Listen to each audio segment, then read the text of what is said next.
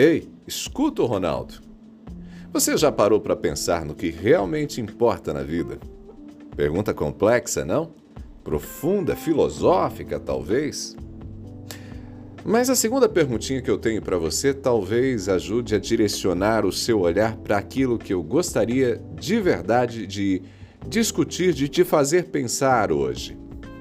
Será que estamos seguindo os valores corretos ou será que estamos nos perdendo na correnteza da cultura mundana? Gente, a Bíblia nos adverte a não seguirmos uma cultura que não segue a Deus. Romanos 12 e 2 diz assim: Não se amoldem ao padrão desse mundo, mas transformem-se pela renovação da sua mente, para que sejam capazes de experimentar e comprovar a boa, agradável e perfeita vontade de Deus. Em 1 João 2, versículo 15, a gente lê: Não amem o mundo nem o que nele há. Se alguém ama o mundo, o amor do Pai não está nele. Está lá em 1 João capítulo 2, versículo 15.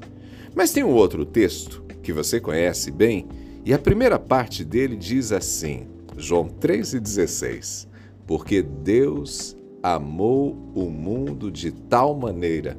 Ou, na versão NVI, porque Deus tanto amou o mundo. Como podemos entender essa aparente contradição? Ei, escuta, Ronaldo. A palavra mundo tem dois significados distintos. No primeiro caso, se refere ao sistema de valores mundanos. No segundo caso, diz respeito às pessoas que vivem no mundo. E nós somos chamados a amar as pessoas, independentemente de suas escolhas.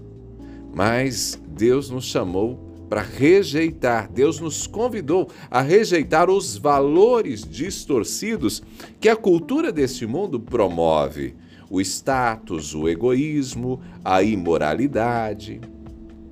Infelizmente, muitos de nós acabamos fazendo o oposto, amando os valores mundanos e julgando as pessoas. Muitas vezes nós somos tão materialistas e hedonistas, focados no nosso próprio prazer, quanto a cultura que nos cerca, ignorando a maneira como Deus nos chama a viver.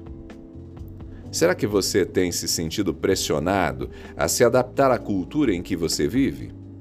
O povo de Israel enfrentou esse desafio por séculos desejando ser como as outras nações, mesmo quando Deus lhes deu leis para que fossem distintos, diferentes.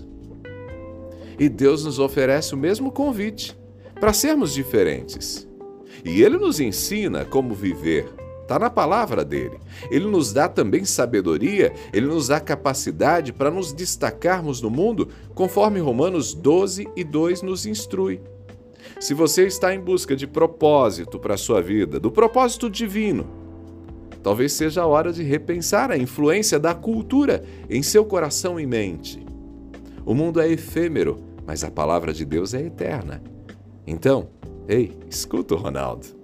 Faça a escolha certa, encha sua mente com a verdade divina Permita que esta verdade, a verdade do Pai, transforme a sua vida, mudando aquilo que você verdadeiramente ama.